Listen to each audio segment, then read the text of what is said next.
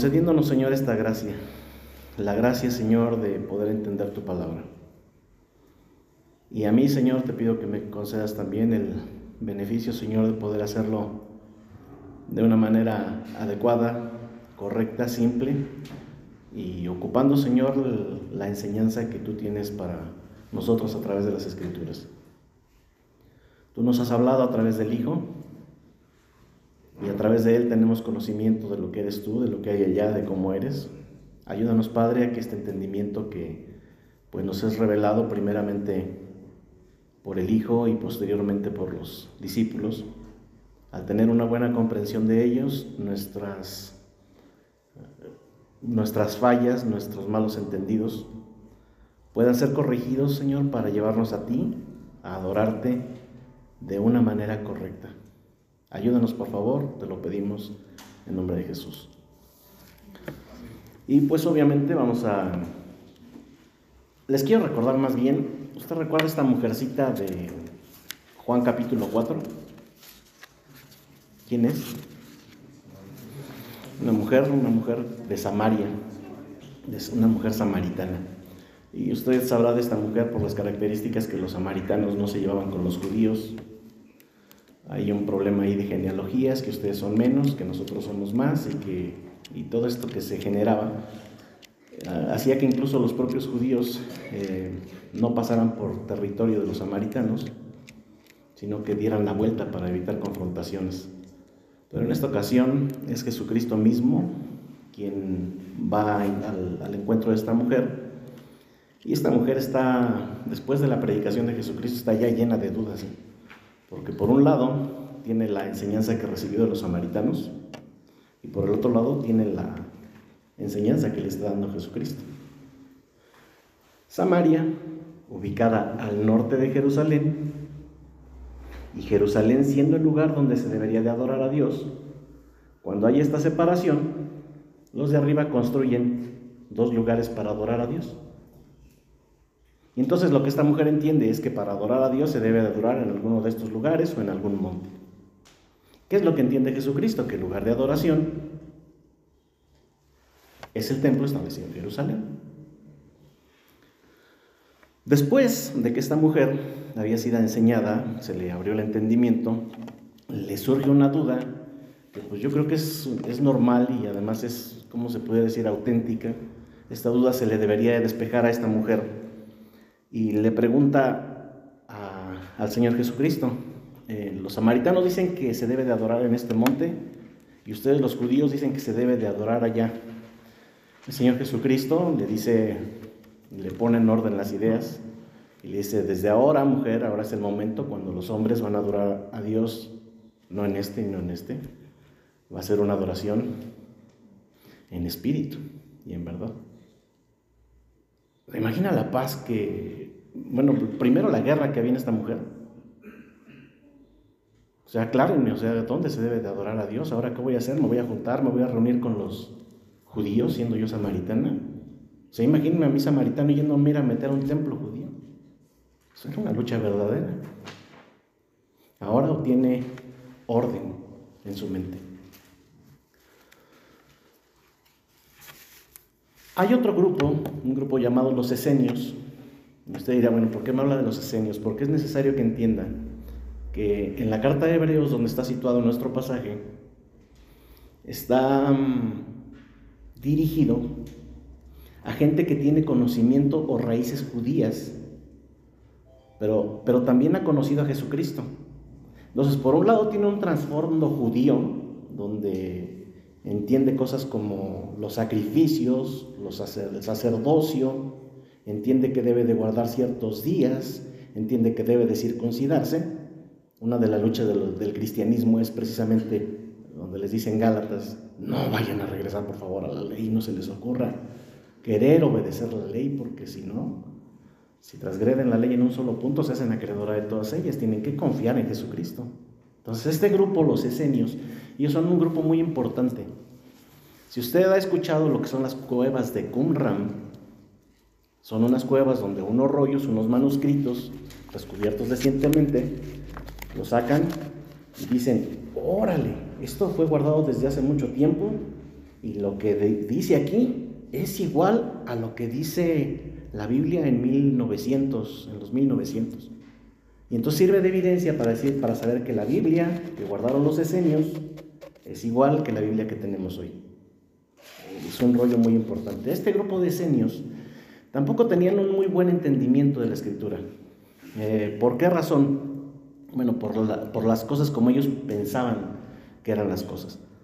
Ellos practicaban algo llamado el ascetismo. ¿Qué es el ascetismo? El ascetismo es una doctrina filosófica que busca purificar el espíritu por medio de la negación de los placeres materiales o la abstinencia. Ha escuchado que algunas personas dedican su vida al celibato, ellos no se casan porque niegan esa parte en ellos y se consagran para servir al Señor. Esa es una forma de ascetismo. Maltrato mi cuerpo no casándome, negando el placer de estar con una mujer y me dedico a la obra de Dios. Pero también en este grupo de ascetas había grupos o personas que también hacían lo siguiente. Se iban a monasterios. Y entonces allá vivían una vida flagelándose, diciendo, yo soy pecador. Y hacían largas caminatas y hacían largos ayunos y hacían largos sacrificios porque se daban un trato duro y esto con la intención de agradar al Señor.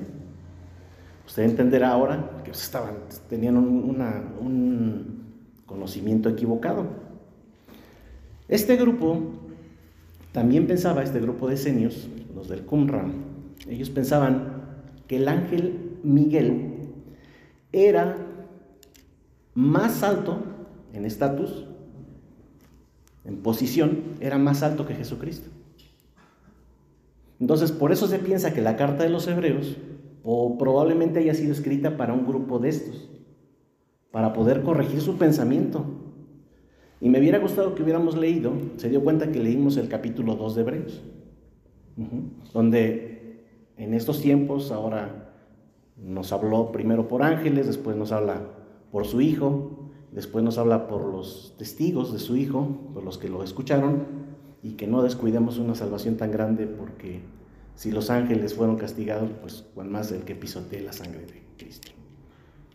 Pero en el capítulo 1 hay todo un tratado, que ojalá y lo pueda leer en su casa, debido a los ángeles, donde el autor de los Hebreos pone orden diciendo dónde están ubicados los ángeles y dónde está ubicado el Señor Jesucristo. Diciendo, afirmando, asegurando que Jesucristo es superior a los ángeles.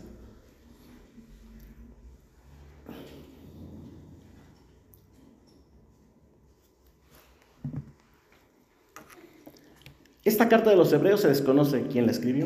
Algunos piensan que es Pablo. Sin embargo, leímos por ahí que en el capítulo 2, que dice que lo que ahora estábamos escuchando fue transmitida por los que oyeron. Se cree que no es un apóstol. Pero por la forma escritura, muchos piensan que fue Pablo, que pudo haber sido Bernabé, que Silas, que Apolos. Pero una cosa es cierta, que la persona que escribió Hebreos era una persona bien instruida, tanto en el griego, porque eh, las personas que hacen el análisis del, libro dicen que fue un griego perfecto, pero también lo que tiene de conocimiento y la forma de transmitir el conocimiento es ser una persona que era muy versada en las escrituras. De tal manera que ese libro aparece en nuestra Biblia y el apóstol Pablo dice que toda la escritura ¿qué? es que inspirada por Dios. Es inspirada por Dios. La inspiración de este libro fue voluntad de nuestro Señor. Nuestro pasaje está al final del capítulo 2. Ya se habló de la humillación, de la encarnación del Cristo, de la entrada al mundo como un hombre. Ya lo puso por, en el capítulo 1 habló acerca de que ya está encima de los, Jesucristo está sobre los ángeles ¿Y por qué vamos a esta parte o por qué situamos nuestro estudio en Hebreos capítulo 2? Porque ahí en esa cita, en la cita que vamos a leer hoy a partir del capítulo del versículo 14, vamos a ver o está hablando acerca del nacimiento de Jesucristo, de su encarnación. ¿Qué es la encarnación? ¿Qué es la encarnación? ¿Qué es este término? Hacerse carne. Eso significa encarnación. Si usted conoce a alguien que se llama encarnación, su nombre significa que se hizo carne. ¿Qué significa que se humanó? Que se hizo humano. Eso significa. Entonces, esta, esta carta se basa en la encarnación y precisamente la fecha de mañana, que se llama Navidad proviene del término natividad, nativitas, que significa nacimiento. Es considerada en el cristianismo y en otras religiones que también practican el cristianismo de las fechas más importantes y de las fechas que más se conmemoran dentro del cristianismo es la Navidad, el nacimiento, la Pascua, la resurrección y el Pentecostés. Ahora yo les pregunto, ¿habrá alguna cosa más por celebrar? Hay una más, instituida por Jesucristo. La cena del Señor, la cena del Señor. De tal manera que bíblicamente en celebraciones encontramos solamente la cena del Señor. Y en esto ya nuestra mente empieza a batallar, porque entonces empieza un conflicto. ¿Tengo que celebrar Navidad? No tengo que celebrar Navidad. ¿El 25 de diciembre? ¿O cuándo la celebro? ¿Sí o no? ¿Será una festividad pagana? Y usted se mete a YouTube y empieza a pedir opiniones y queda más revuelto que confundido. Entonces, ¿qué vamos a hacer? Bueno, pues eso es lo que vamos a hacer. Vamos a poner orden. Esta, esta, esta solemnidad conmemora el nacimiento de Jesucristo en Belén y es celebrada en la mayoría del mundo el 25 de diciembre. ¿Quiénes hacen esta celebración? Principalmente la Iglesia Católica, la iglesia anglicana, algunas comunidades protestantes y en la mayoría las iglesias ortodoxas. Pero también se festeja el 6 o el 7 de enero. ¿Quiénes festejan en 6 o en 7 de enero el, nacimiento de nuestro Señor Jesucristo? Los ortodoxos de Jerusalén, la iglesia ortodoxa de Jerusalén, o la iglesia ortodoxa de Ucrania. Ellos la festejan el 6 o el 7. ¿Qué día debemos de celebrarla? Si fuéramos la mujer samaritana, estaríamos preguntando, yo creo que era una pregunta válida y entonces aclárenme el punto, ¿no? Eso es lo que va, lo que va a pasar.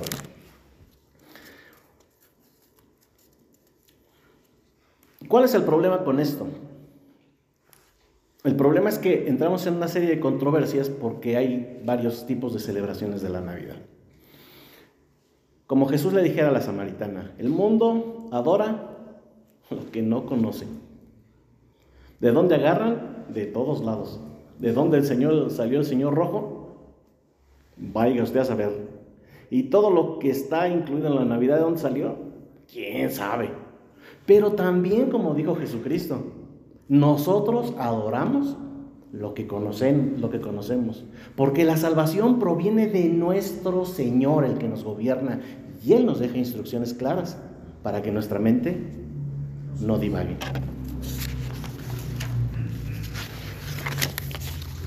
Le voy a pedir que vaya, por favor, si tiene oportunidad en su Biblia, al pasaje situado en Hebreos capítulo 2, del verso 14 al verso 18.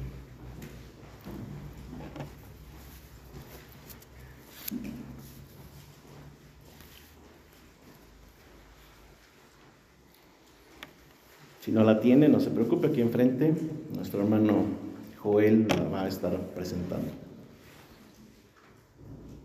Aunque lo vamos a ir desmenuzando poco a poco, lo vamos a leer en la primera vuelta y después lo vamos a hacer parte por parte para que esto quede lo más claro posible. Dice, escribe el escritor de Hebreos.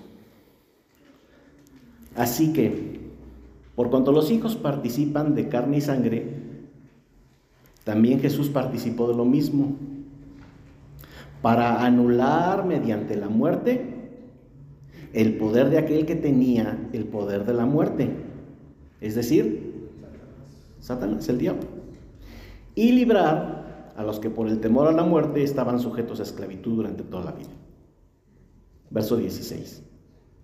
Porque ciertamente no ayuda a los ángeles, sino que ayuda a la descendencia de Abraham. Por tanto, tenía que ser hecho semejante a sus hermanos en todo a fin de que llegara a ser sumo sacerdote misericordioso y fiel en las cosas que a Dios atañen, para hacer propiciación por los pecados del pueblo, pues en cuanto él mismo fue tentado en el sufrimiento, es poderoso para socorrer a los que son tentados. Y vamos a ver que aquí hay varias cosas que pudieran ser no tan conocidas, como el sacerdocio, de qué se trata, como la propiciación y como algunas eh, festividades del mundo judío que vamos a aclarar en un momento. En el verso 14 nos regresamos a él ahí. Y vamos a, vamos a ver que hay tres conceptos que necesitamos entender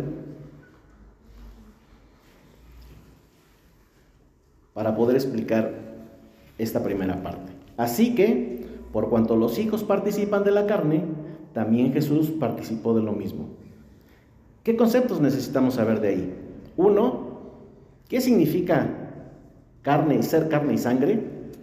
Se los digo de rápido, porque la versión, nueva versión internacional dice ya que ellos son de carne y hueso, él también compartió esa naturaleza humana. Cuando habla de carne y hueso, este, este pasaje está hablando a naturaleza humana, a humanidad. Entonces necesitamos saber lo que es la humanidad. ¿Qué más necesitamos saber? Necesitamos saber que Jesucristo participa de lo mismo. Se hace carne. Pero también aquí surge una pregunta que será muy importante resolver. Si no era carne, ¿qué era? Y también hay un término ahí que es necesario para poder explicar y comprender esta primera porción.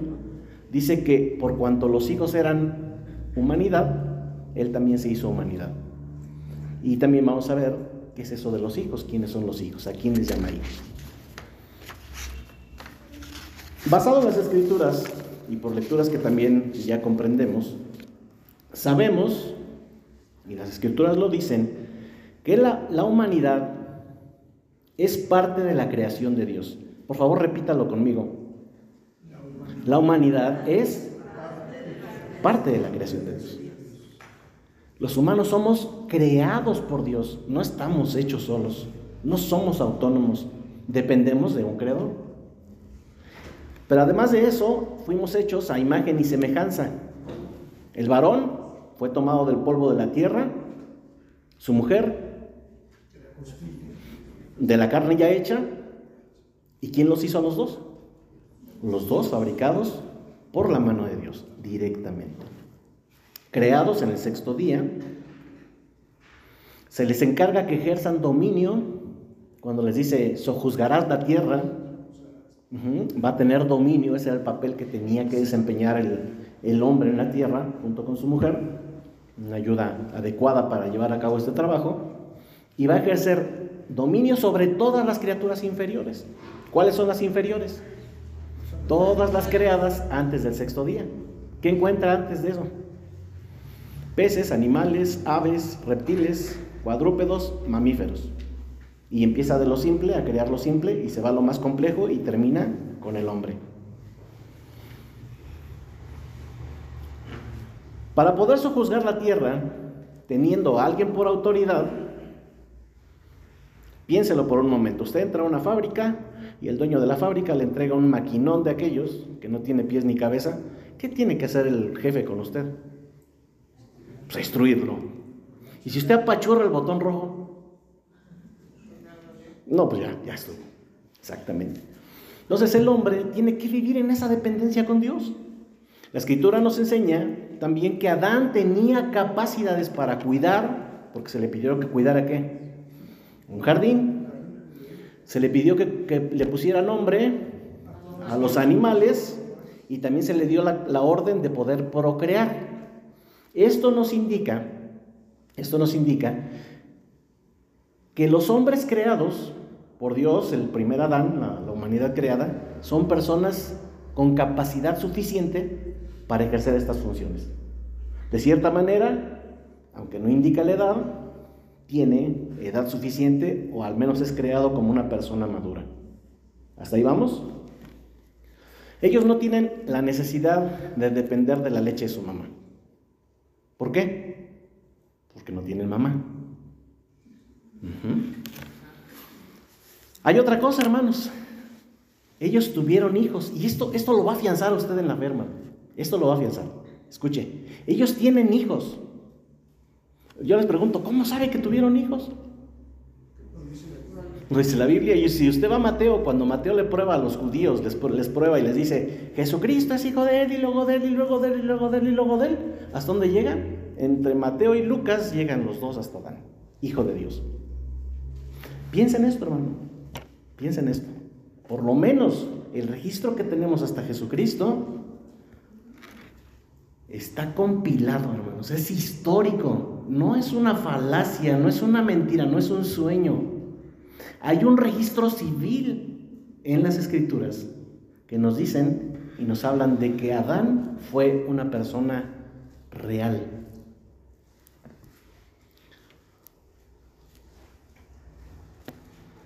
El humano, ¿cómo está constituido? Está constituido de una parte material, tangible, Jesucristo compartía esa naturaleza porque se acuerda del apóstol Juan cuando dijo, nosotros lo vimos, estuvimos con él, lo tocamos, palpamos.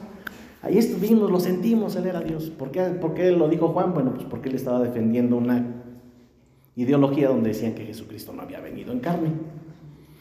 Entonces, ¿el humano cómo está constituido? Está constituido por una parte material. ¿Cómo se llama esta, esta parte inmaterial? Se llama cuerpo.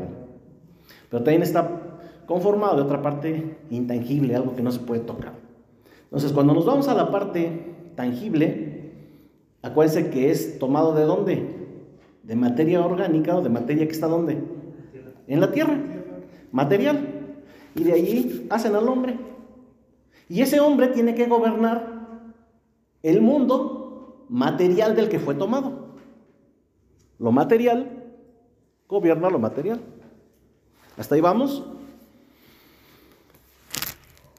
Pero también, algo muy importante hermanos, el cuerpo humano, cuando es rescatado por Dios, y nota la importancia de su cuerpo, se vuelve la residencia del Espíritu Santo. ¿Dónde vivía Dios en el Antiguo Testamento?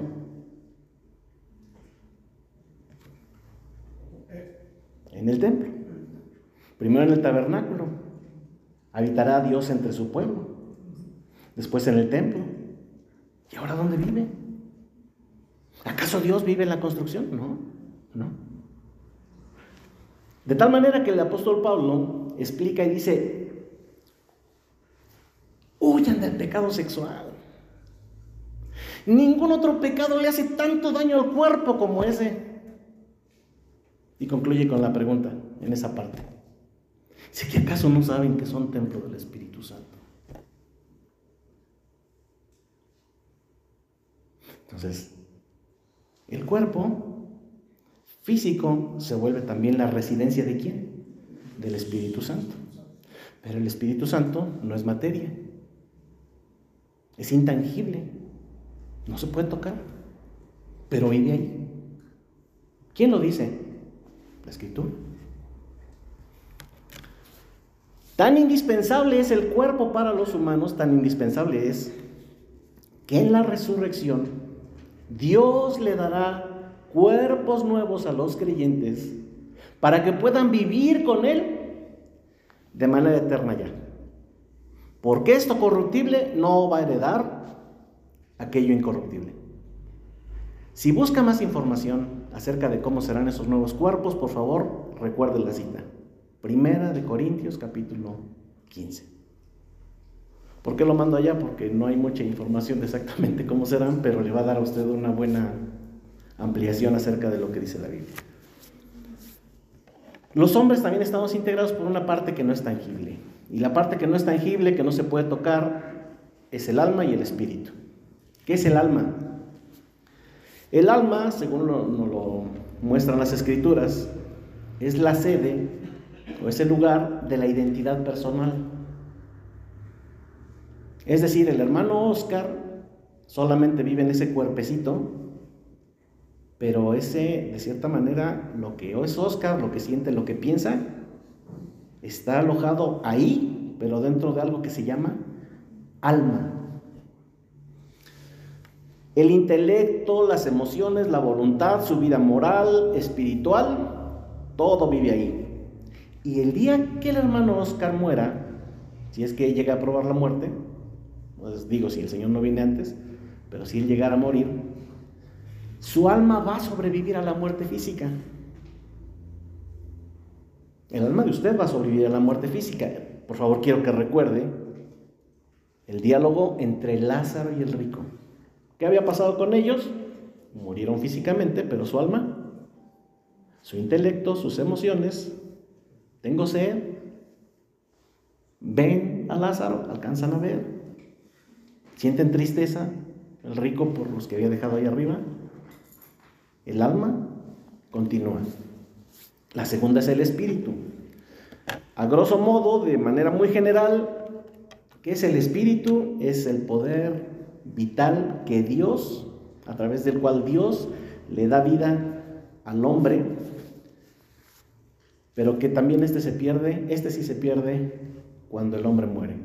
El espíritu vuelve a Dios. Cuando te mueres es porque se fue esta parte intangible que se llama espíritu. El alma permanece. El primer humano fue tomado de la tierra, su mujer de la carne, el resto de la humanidad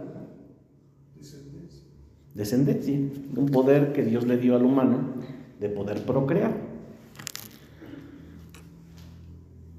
Mucho hay acerca de este debate de cuándo se origina la vida humana. Y creo que esto también nos va a ayudar a poner orden en algo que se le llama el aborto. Escucha con atención. ¿Cuándo inicia la vida humana? Le quiero preguntar con Jesucristo, ¿cuándo inició su vida como humano en la tierra? En la concepción. ¿Qué es la concepción? El proceso donde se unen los gametos masculino y femenino, cada uno con un número determinado de cromosomas, 23 pares en el hombre, 23 pares en la mujer, se fusionan y generan un nuevo 23 pares de cromosomas. Crean una célula. De ahí, unos serán hombres, otros serán mujeres. 22 pares lo tienen todos los humanos hombres y mujeres. El 23 hace la diferencia. XX para la mujer, XY para el hombre. ¿Cómo estaría constituido el ADN de Jesucristo? Que también esto puede resultar de esta pregunta. ¿Y Jesucristo cuál sería su ADN? Después de terminar esto, usted va a entender que Jesucristo fue hecho completamente humano. De tal manera que usted va a saber o va a poder entender que los cromosomas del Señor Jesucristo eran 23 porque fue completamente humano y además tenía un cromosoma XY.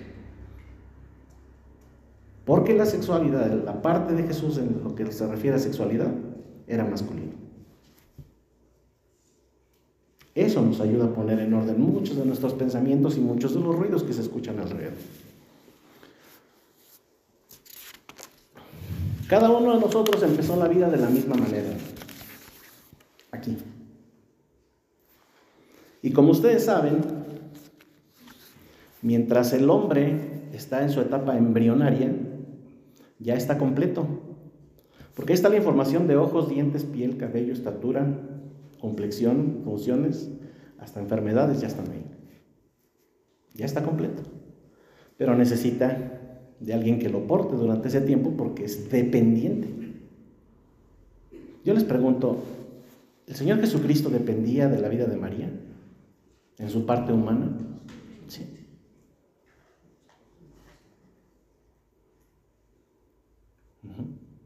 Completamente. Los seres humanos depositados dentro de una matriz son dependientes de ustedes, mujeres.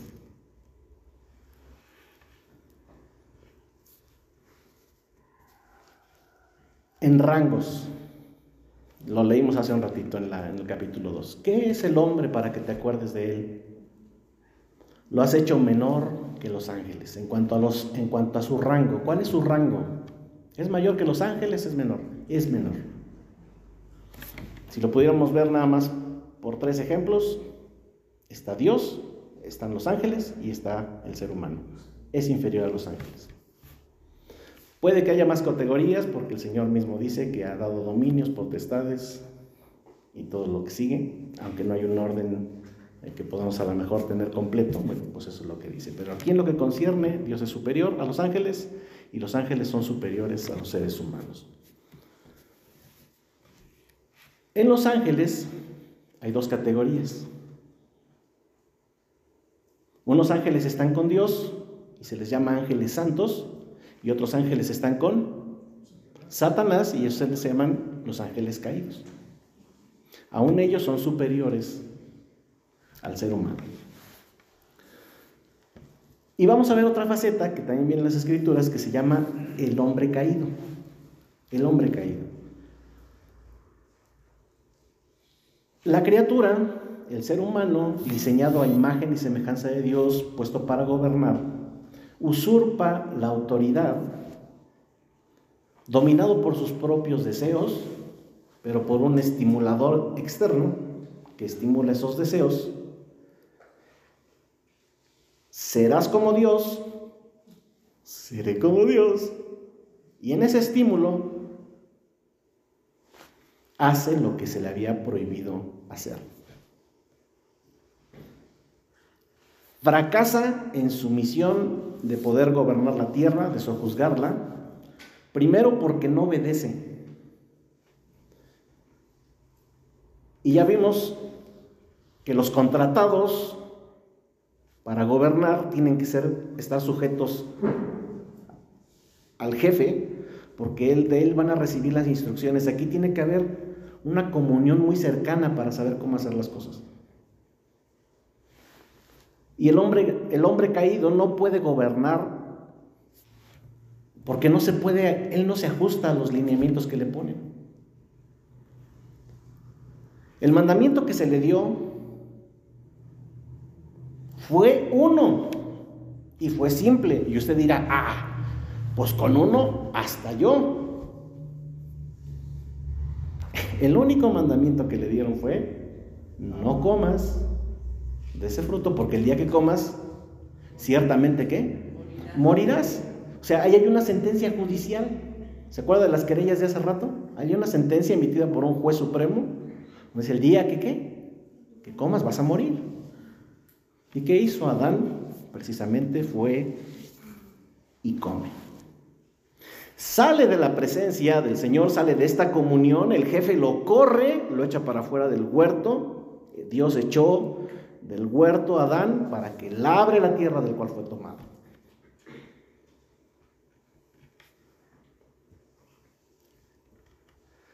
Voy a hacer un paréntesis aquí. ¿Qué, ¿Qué, le gustaría a usted o cómo se imagina que es el paraíso? La descripción que tenemos de la Biblia. ¿Qué se imagina?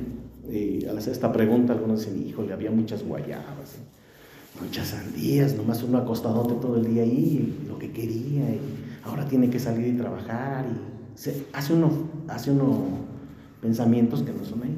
¿Qué es lo más importante de este huerto? que Dios estaba, que Dios estaba con el hombre. Y lo mismo pasa en el cielo, ¿eh? Usted le pregunta, oye, ¿qué te imaginas que hay en el cielo? Uy, pues está toda la felicidad, va a ser pura vida, vamos a estar bien contentos, no habrá más lágrimas y más dolor. ¿Y sabe de qué es lo único que se olvidan? De que donde vamos a estar es con la presencia de Dios. Y eso no se anhela. Entonces, es cortado del huerto, es echado para afuera y se acaba la comunicación con Dios. Se acaba, se rompe, hay una muerte espiritual. El hombre experimenta la muerte espiritual, es cortado de la vida de Dios es echado para afuera. En segundo lugar, tiene otro resultado, que es su vida física. Que por qué le duelen los pies, que por qué la riuma, estoy hablando de Adán, que por qué me siento cansado. Dice Génesis capítulo 5 que los, los días totales de Adán fueron 930 años. Y murió. Después del diluvio, los años, lea la parte del diluvio, los años bajan, empiezan a ser de los cientos y tantos de años. Ahí encontramos algunos de cientos y tantos años y después, pues 70 y a lo mucho 80, dice los más robustos. la vida del hombre ha ido disminuyendo. Pero se va a morir. Si usted está en una cama de hospital en algún momento, ay, que no aguanto y le inyectan vitamina 53 B6 para que se reponga, se puede que se reponga. De todos modos se va a morir. Algún día cuando el Señor la establece. El hombre tenía que experimentar muerte espiritual y tiene que experimentar muerte física. La humanidad, que fue puesta para ser representante de Dios, cayó de su lugar de dignidad. Y el pecado entra al mundo. ¿Cómo entró? Por un hombre. El apóstol Pablo dice que el pecado entró al mundo por medio de un hombre y por medio del pecado la muerte y así también la muerte se extendió a todos los hombres porque todos pecaron. En esto el hombre tal vez quiera salirse por la tangente y puede decir, bueno, pues yo no soy responsable de que Adán haya pecado, yo no lo haría. No, lo creo, no lo creo. Pero, ¿cómo pasó el pecado a usted? Pasó con la caída del primer hombre. Nosotros teníamos un tinaco encima de la casa y le pedimos a un señor que nos hiciera favor de limpiarlo. En los años del COVID-19, hace unos añitos apenas, y el hombre iba con su este, cubreboca y a la hora de querer limpiar el tinaco, se quitó el cubreboca y le vino un estornudo de aquellos. ¡Achú! Y estornudó sobre el agua. Cuando se sintió enfermo, pues obviamente se fue y nos dejó caer el tinaco lleno de agua.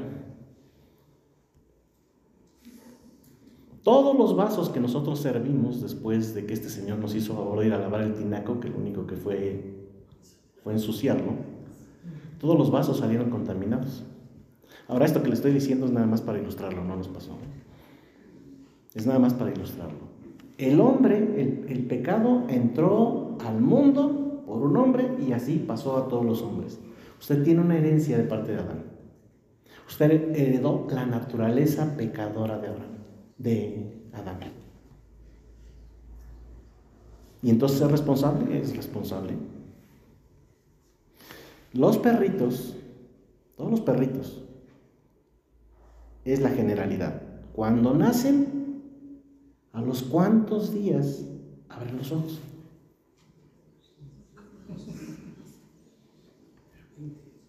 A los 15 o 20 días. Porque está determinado por quién? Por su naturaleza. ¿Y a los cuántos días ladran? Es si no lo investigué, pero en algún momento va a ladrar. ¿Por qué? Es perro. Los humanos tienen en sí la naturaleza pecadora. Y en algún momento van a pecar. No hay justo, ni siquiera uno solo. es que yo soy casi, casi que Santa Prisca. O bueno, sí, pero Santa Prisca también era pecado.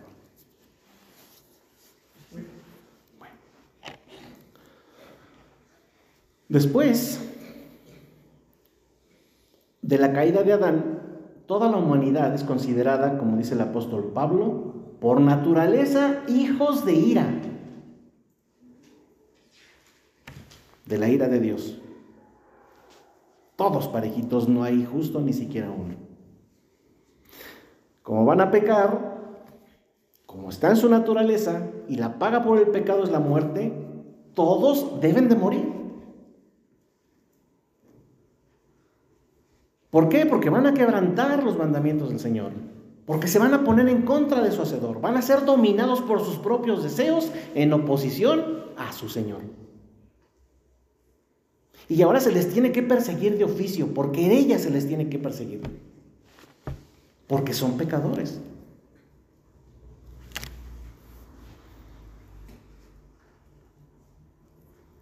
Y sobre todo los humanos, hermanos, a partir de Adán purga una condena por cuanto todos pecaron. Estamos destituidos, ¿qué? De la gloria de Dios. No alcanzan llegar al cielo. Yo tampoco, pudiera preguntar alguno. La escritura dice que entre los hombres todos son pecadores y todos merecen morir. Y como no alcanzan la gloria de Dios, viene un tercer tipo de muerte. ¿Cuál fue el primer, primer tipo de muerte, recuerdan? Que experimentó Adán. Espiritual. Después, la física, ¿de cuántos años? 930.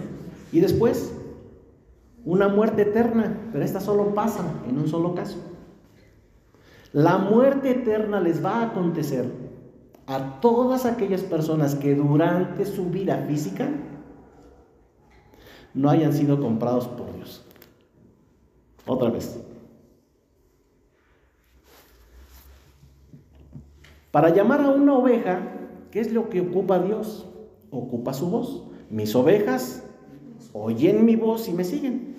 ¿Qué tienen que escuchar las ovejas para ser llamadas a salvación? Tienen que escuchar lo que se llama el Evangelio. ¿Qué es el Evangelio? La buena noticia de un Salvador y tienen que poner la confianza en Él, una confianza que no es propia, que viene de Dios, dada por la fe. Y esa fe los alcanza a salvar. Pero esto tiene que ocurrir mientras están ¿qué? vivos. De tal manera que si usted reza por su abuelita, ella tuvo su tiempo.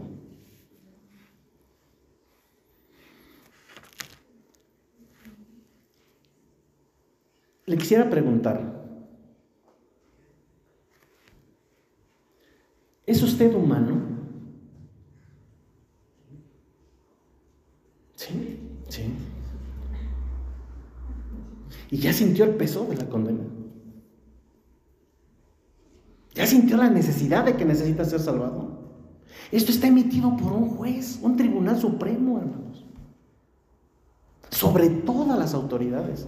Usted se pasa un alto y la patrulla lo va a perseguir y lo va a alcanzar en un modelo de justicia bien. Lo va a alcanzar y lo va a perseguir y le va a cobrar la multa. Y se la va a imponer y no se libra. Cuanto más en uno perfecto. Dios ha decretado para los seres humanos que han pecado la muerte. Ahora, ¿no siente usted la necesidad de ser salvado? Si es que no es salvo. ¿No alcanza a sentir eso de, sí, Señor, es que yo lo necesito? ¿No hay necesidad en usted? Si tienen esa necesidad es solamente por un motivo, porque usted está siendo llamado. Esa es la única razón. No hay manera de que una persona se salve sola.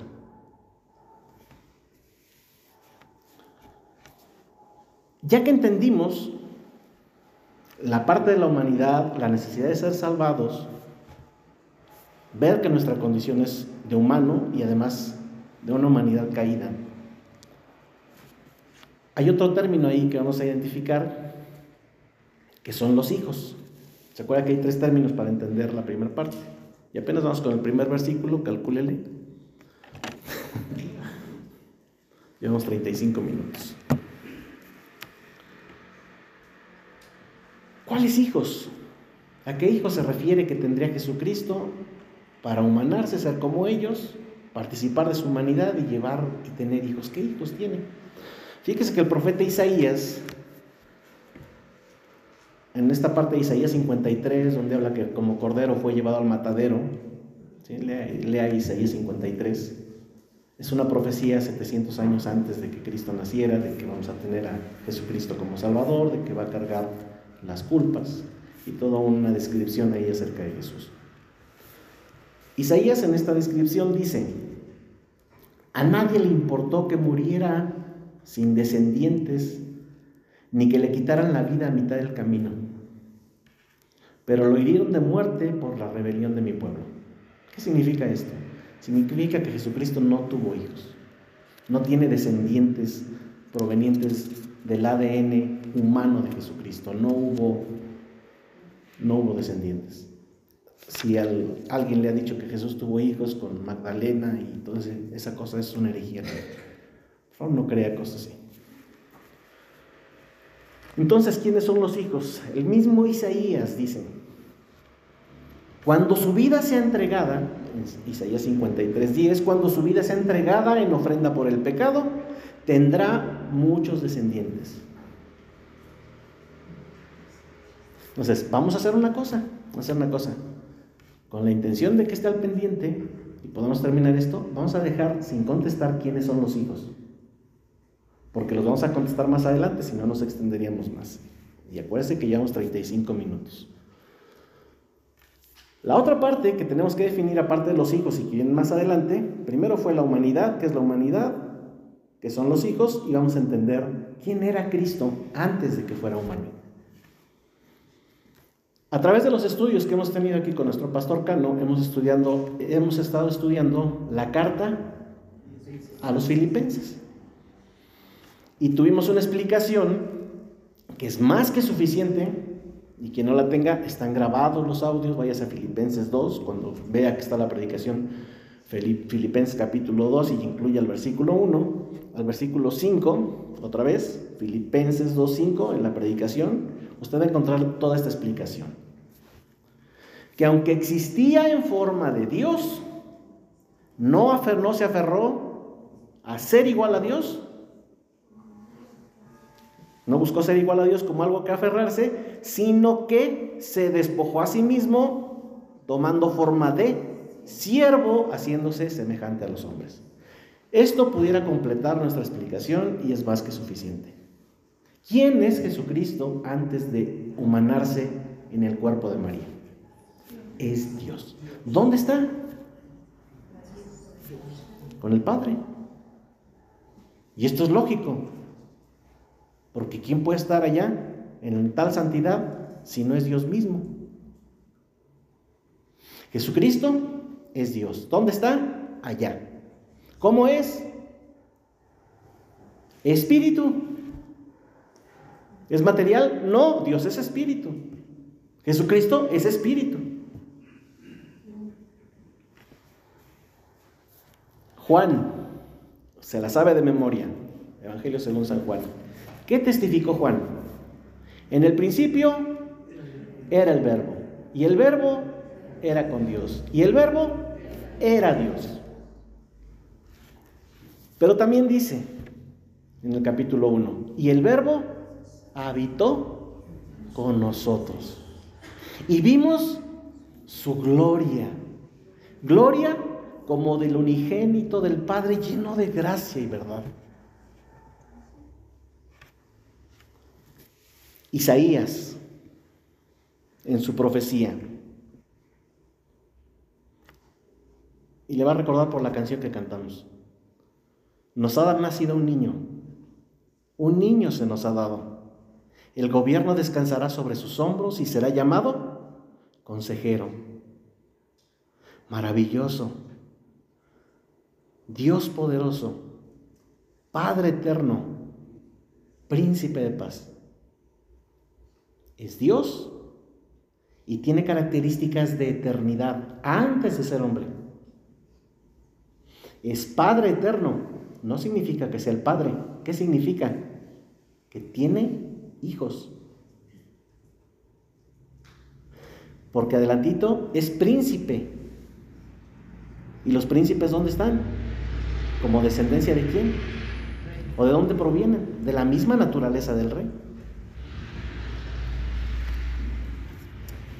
Y aquí le puede surgir una pregunta. Entonces, ¿qué pasó con Cristo cuando se hizo hombre? ¿Perdió su divinidad? ¿Dejó de ser Dios? No. No, no dejó de ser Dios. Cuando Dios nos habla de muchas maneras y nos habla por el Hijo, el libro de Hebreos dice que Él es el resplandor de su gloria, la expresión exacta de su naturaleza y sostiene todas las cosas por, las por la palabra de su poder. ¿Cómo es que Jesús, siendo humano, está sosteniendo todo el universo? No lo sabemos, pero así lo hace. En Él habita toda la plenitud de la deidad, es decir, es completamente Dios. Jesucristo existe desde cuándo? Desde la eternidad con Dios. No estima ser igual a Dios, toma forma humana y en su forma humana es una representación exacta de lo que es el Padre. Uno de los discípulos le dice a Jesús, creo que este discípulo todavía no tenía esa comprensión plena. Dice, Señor, muéstranos al Padre y eso será suficiente para nosotros. Jesucristo, ¿qué le contesta a Felipe?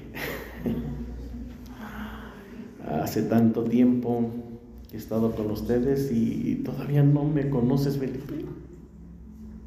El que me ha visto a mí, ha visto al Padre.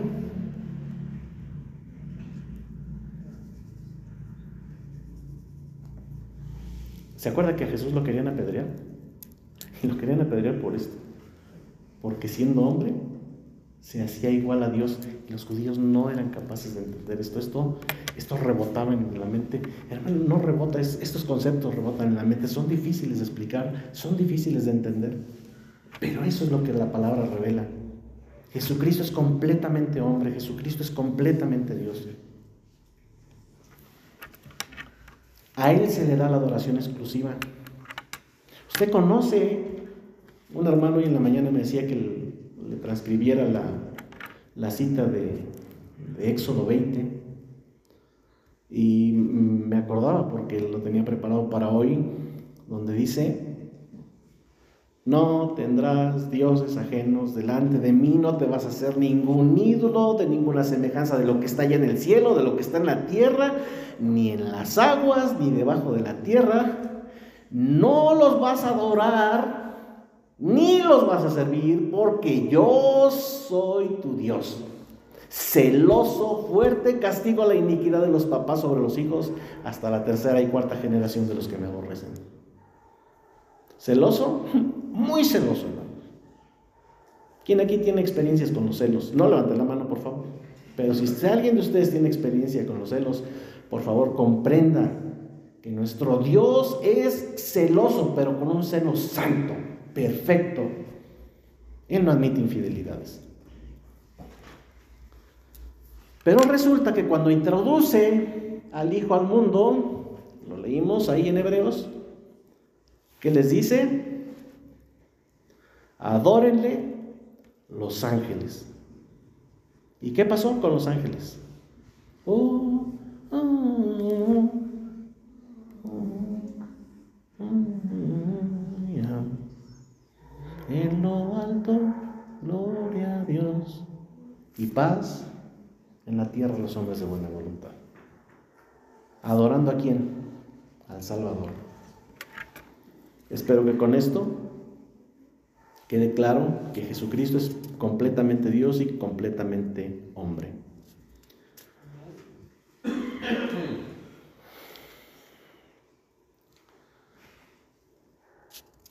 Les quiero preguntar para ver si pusieron atención. Cuando Dios toma forma de siervo, cuando toma la forma humana, ¿Jesucristo dejó de ser Dios? Es completamente Dios es completamente qué? Humano. ¿Qué, ¿Qué, pregunta nos falta por contestar? ¿Qué término nos falta? Los hijos nos faltan, ¿eh? Nomás para que no se pierda. Si me ayudas ahí, por favor, este, con la segunda parte de este versículo 14, dice que Jesucristo se hizo, por cuanto los hijos participan de humanidad, él también se hizo humano para anular la muerte mediante el poder de aquel que tenía el poder de la muerte, es decir, el diablo. Y entonces vemos aquí que el propósito se completa también con el versículo 15. Empieza ahí, vamos a leerlo desde, donde dice para anular. ¿Cuál es el propósito de que Jesús se humana? para anular mediante la muerte el poder de aquel que tiene el poder de la muerte, es decir, el diablo. Y el 15 dice, y librar a los que por temor de la muerte estaban sujetos a esclavitud durante toda su vida. Eh, aquí esto nos indica, ese para que vimos al principio indica el propósito de la encarnación de Cristo. Ese es el motivo, esa es la razón por la que encarna. Para hacer esto para anular, anular mediante la muerte, el poder de la muerte que, que tenía aquel. Otra vez lo voy a leer porque si ya me hice bolas, otra vez. ¿No? Ah, entonces ahí va, otra vez, otra vez. El propósito, para anular mediante la muerte el poder de aquel que tenía el poder de la muerte, es decir, el diablo, y librar a los que por el temor a la muerte estaban sujetos a esclavitud durante toda la vida. No quiero preguntar, pero muchos de nosotros hemos, si tuvimos una vida antes de Cristo, muchos de nosotros pensamos para este, purgar nuestras culpas de cierta manera. Por ejemplo, la culpa de no pasar un examen, pues era fácil, la purgábamos fácil, la quitamos fácil y llevamos una manzana a la maestra y después de reprobar el examen, llegamos maestra, le traje una manzana y la maestra que a mí me tocó me dijo, ¿sabe qué muchacho? Póngase a estudiar. Gracias por la manzana, pero para pasar el examen póngase a estudiar. De tal manera que los hombres buscan cómo salirse con la suya para agradar a un Dios. ¿Por qué? Porque perdieron la comunión con Dios y entonces están solos, abandonados, siguen sus propios deseos. Hasta ahí vamos. En todas las religiones creadas por los hombres, todas, ellos se imaginan todo.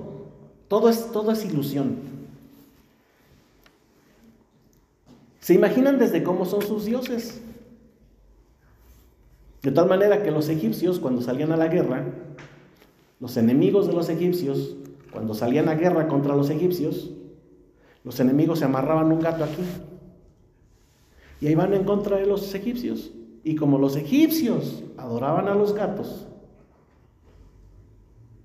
victoria. ¿De dónde le salió eso? De una mente corrompida. De una mente que no tiene entendimiento.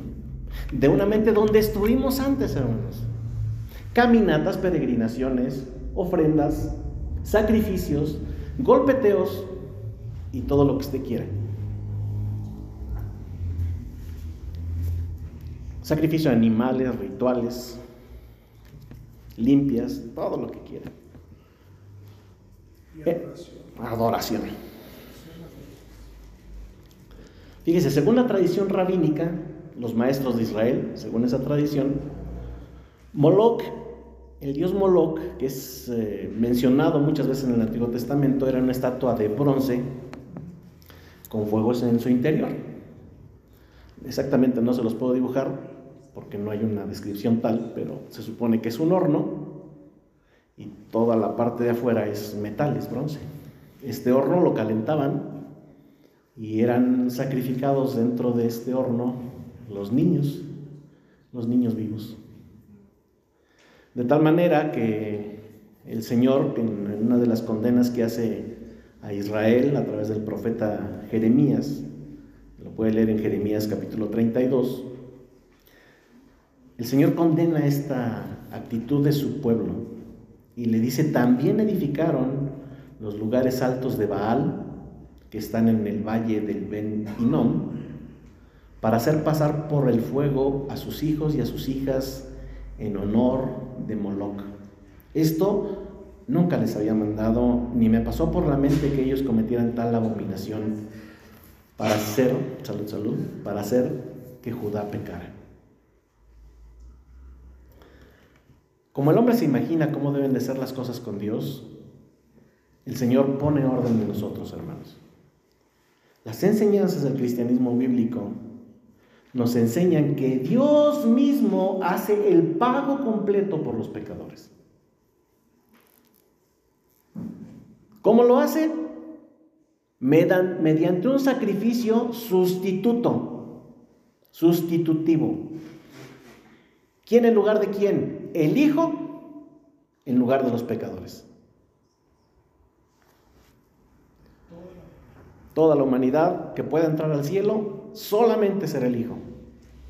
Yo soy el camino, yo soy la verdad, yo soy la vida. Nadie puede venir al Padre si no es a través de mí. Si Él no paga por usted, usted no puede pasar. De ninguna manera en el cristianismo bíblico los pecadores contribuyen en algo para ser salvados por sus propios méritos o por medio de algún sacrificio. Eso no existe. Y si usted le llegó a tener el pensamiento que yo en alguna ocasión llegué a tener, y me da mucha vergüenza, se lo voy a compartir, pero más como para, por si a usted también le tocó. En nuestros sueños guajiros llegamos a preguntar, ay, es que seguramente a, a mí Dios me escogió porque vio algo especial en mí. Y no.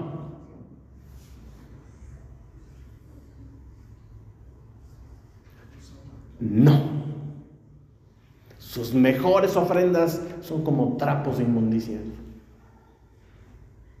Y los trapos de inmundicia eran aquellos trapos que usaban las mujeres para contener su menstruación. Sus mejores ofrendas son así, no tienen nada bueno. No hay nada bueno, no hay uno que busque a Dios, no hay justo ni siquiera uno solo. Todos dijeron mentiras, cada quien se desvió por su propio camino. No hay quien busque a Dios. Los pecadores han violado la ley. Por lo tanto, tienen que pagar con su vida. Tal atrevimiento de desafiar la autoridad de Dios y llevar sus propios deseos y dejarse guiar por sus propios deseos es abominación. Es rebelión en contra de aquel que los creó. Por eso Cristo participa de humanidad para anular mediante su muerte al que tenía el poder de la muerte. Su intención es rescatar de la muerte a sus criaturas, porque ellas están sentenciadas. Pesa una sentencia sobre ellas, pero esa sentencia es propia. Está bien, está en su naturaleza ser pecador, está bien. Pero peque y es su responsabilidad. Porque usted también se deja guiar por sus propios deseos. Usted es capaz de ofender a Dios ¿Se acuerdan cuando Jesucristo fue tentado? Y fue tentado con la comida. Después de pasar 40 años, sin 40 años. Qué bueno que están despiertos, es bueno más para calar. Entonces, cuando estuvo sin comer durante 40 días, yo le pregunto, ¿qué tipo de hambre tendría Jesús? O sea, si nosotros con mediodía ya no aguantamos. 40 días sin comer y de repente llega alguien y le dice, pídele esas piedras que se conviertan en pan y come, ¿no? Esa no era la orden de su padre. El Espíritu lo llevó al desierto y tenía que pasar por esa aflicción. ¿Cuál era su alimento? Hacer la voluntad de su Padre. Eso estaba en su mente, estaba en su naturaleza. Su naturaleza divina. Diferente a la naturaleza humana caída. Pero no olviden que el primer Adán fue concebido limpio. Y todo lo que hizo Dios fue bueno.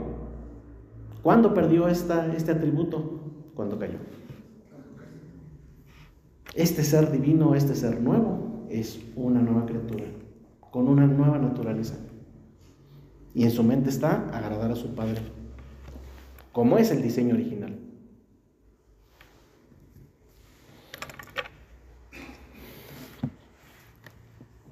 ¿Cómo salva a sus criaturas?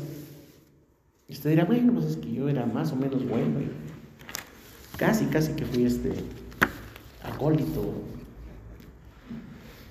¿Cómo se hace esto? Se hace mediante una elección. ¿Quién hace esa elección? Es una elección que hace Dios. ¿Dónde? En la eternidad, previamente. Antes de que el, mundo fuera formado, allá fuimos elegidos. ¿A quién escogió? A los que quiso. ¿Quién de aquí quiere ser salvo? Yo, yo, yo. Y el Señor dice, no es el que quiere, no es el que corre. Es de quien Dios tiene misericordia. Y quiere, quiere misericordia o da su misericordia a quien Él quiere. No hay quien le ponga una condición para salvar a tú sí, tú no, tú sí, tú no. Él elige como quiere por su propia voluntad. No por obras de ninguno para que nadie diga, a mí me escogió porque yo era de los Limantur. No.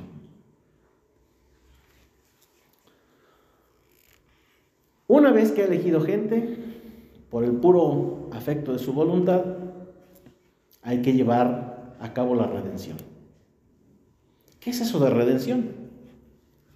Significa comprar algo, pero obviamente pagando, comprando algo que ya estaba vendido o que alguien más tenía el título por alguna razón.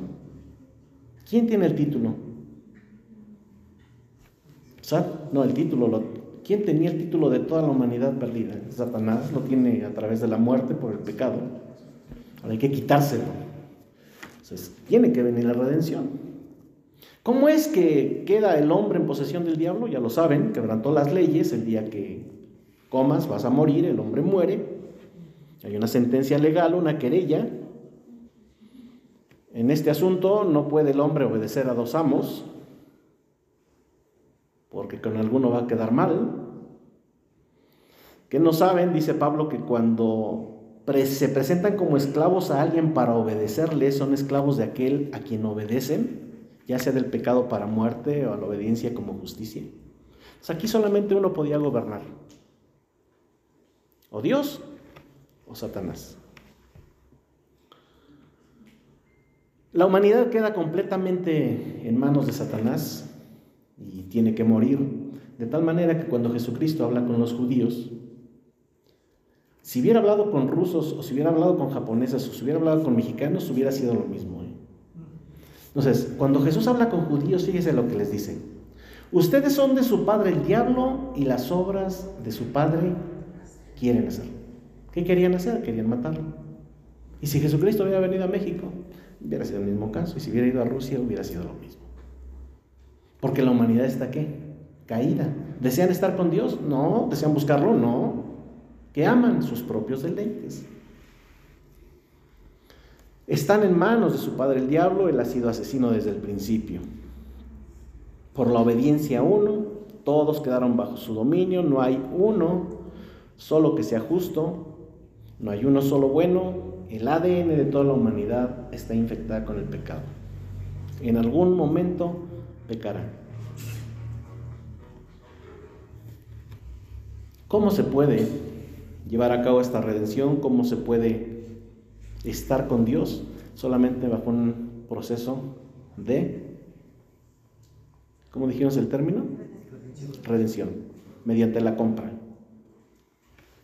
¿Por qué tiene una sentencia judicial? El segundo, o la segunda persona de la Trinidad, Jesucristo, va a llevar a cabo este proceso de compra va a rescatar de la muerte a aquellos que estaban bajo el dominio de la muerte por el pecado. ¿Cómo lo va a hacer? El Hijo de Dios va a llevar sobre ti, sobre sí, toda la debilidad humana. Tuvo hambre, lloró, comió, tuvo sed, cuando estaba en la barca, se durmió. Él comparte todos los atributos humanos. Su ADN es humano. ¿Jesús se cansará? Sí. En la parte de humanidad Jesús se cansa. Lleva sobre ti toda la debilidad humana, toda la enfermedad de la naturaleza humana está sobre él. Él es hombre completamente y el sacrificio tiene que ser sustitutivo. ¿Qué quiero decir con esto? Los animales no van a quitar el pecado. ¿Recuerda usted que en el sacrificio, en, los sacrificios en Israel, cada año se hacía una expiación por el pecado? Si los animales quitaran el pecado, pues con una sola vez y ya. Pero ahí venían los hombres cada año y cada año y cada año. ¿Qué hacían los animales? Solamente cubren, apaciguan la ira de Dios. ¿Y eso porque Dios qué? lo ordenó y dijo, hagan esto. ¿Y por qué lo dijo Dios así? Porque era un reflejo de lo que iba a venir después. Porque llega un momento donde hasta los sacrificios le, le, cansaron a Dios. En Isaías vemos cómo dice, ya, ya, ya me tienen cansados, ya estoy fastidiado de los sacrificios que ustedes me traen.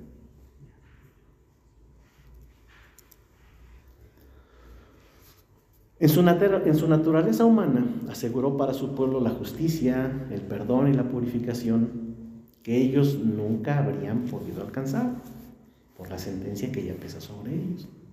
Cristo tiene que vivir como humano, pero en una vida de obediencia perfecta al Padre. Después de tener esa vida perfecta, yo le pregunto, ¿Jesucristo es acreedor a la muerte? No. Como hombre. ¿Por qué? Dígame por qué Adán sí, dígame por qué Jesucristo no. Porque Adán pecó y la paga del pecado es la muerte y el Señor Jesucristo no pecó, no tenía que morir. Cuando lo mataron, lo mataron injustamente. Y entonces su sacrificio es en sustitución por otros, no por sus propios méritos, no por su propia cuenta, no porque Él sea pecador.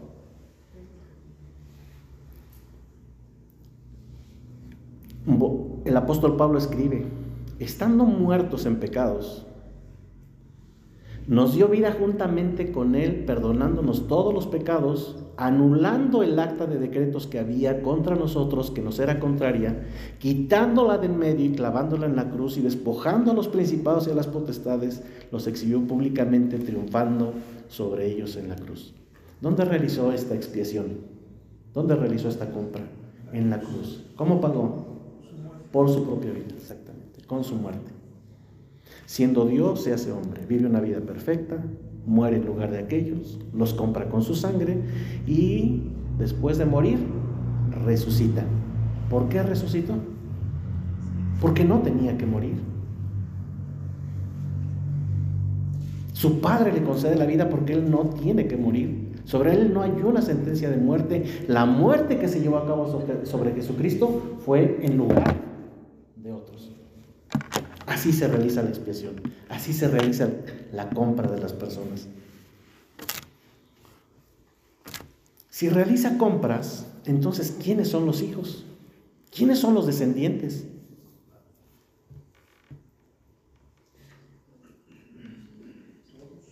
Todos aquellos que, ellos, que, que Jesucristo compró con su sangre. Pero esto no es para todo el mundo. Solamente son algunos a los que llamó, a los que escogió. Y a esos que llamó, también los purificó. Les enseñó. Le dijo, ya no practiques esto, no hagas esto, porque eso te trae suciedad. No me gusta que ensucies tu cuerpo, porque yo soy, yo vivo en él. Y empieza a decirles cómo debe de funcionar, porque él es su padre.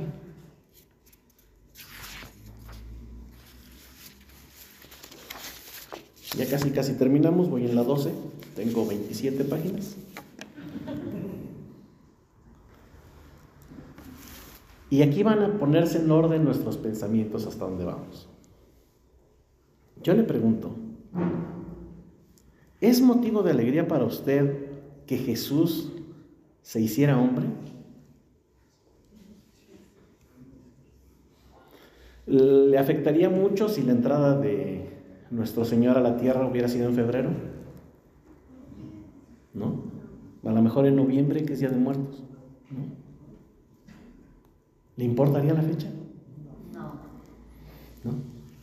Ahí van partes contestadas. ¿Es una fiesta pagana el nacimiento de Jesucristo? Fiesta pagana es cuando se adoran a otros dioses, dioses ajenos. Jesucristo es Dios.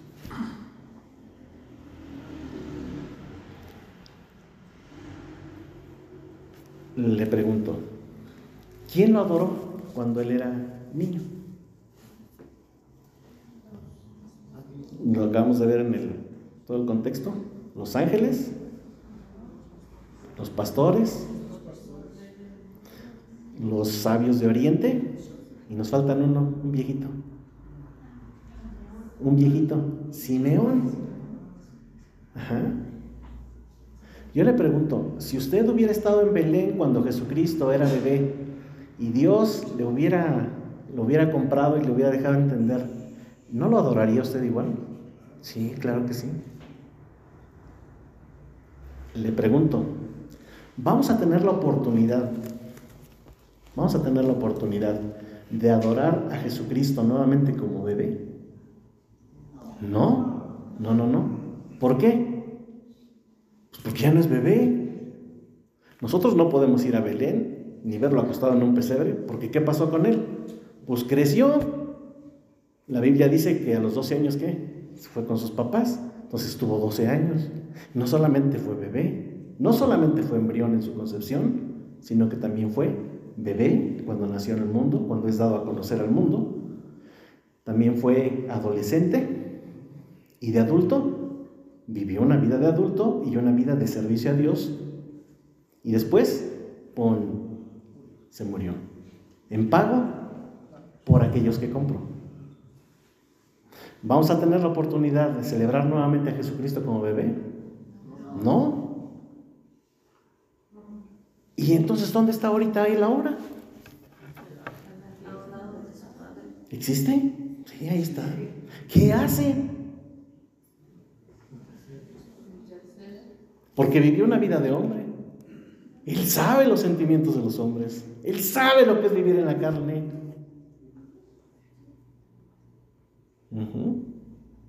Alguno de ustedes ha pasado una de esas veces donde lo deja el camión y tiene que irse a pie y de pilón está lloviendo y hace mucho frío.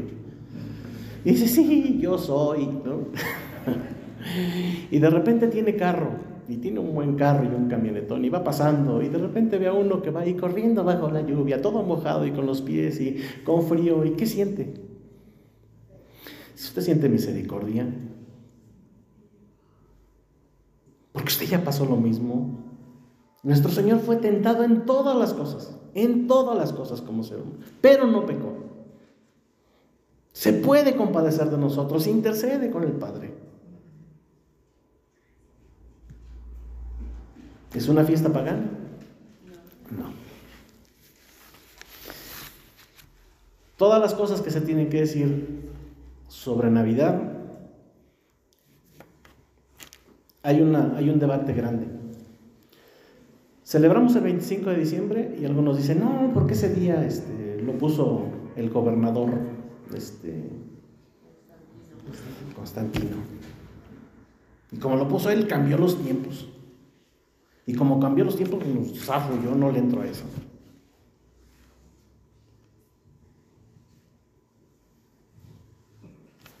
¿Qué importa que día vino?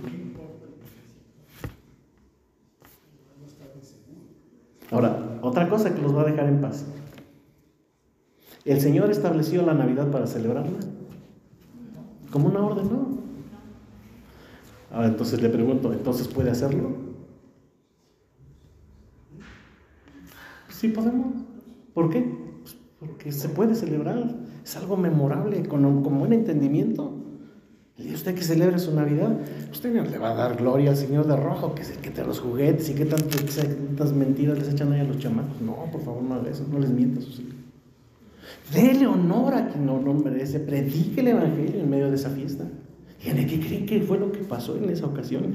Y si puso atención y no se me durmió, trate de explicar lo que hoy aprendí aquí.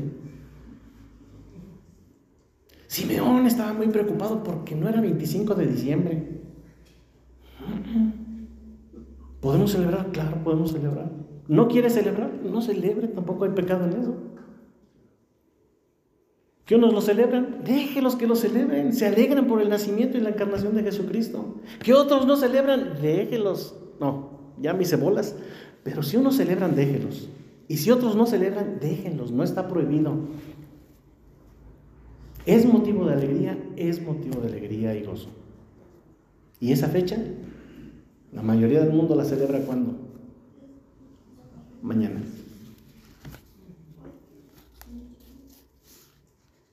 Si usted tiene la oportunidad de compartir el Evangelio, venía preparado, hermanos, para avanzar hasta el versículo 18, pero como sabrán, creo que aquí hay la suficiente información para tocar el tema de la encarnación. Si Dios los permite, después despejamos lo demás.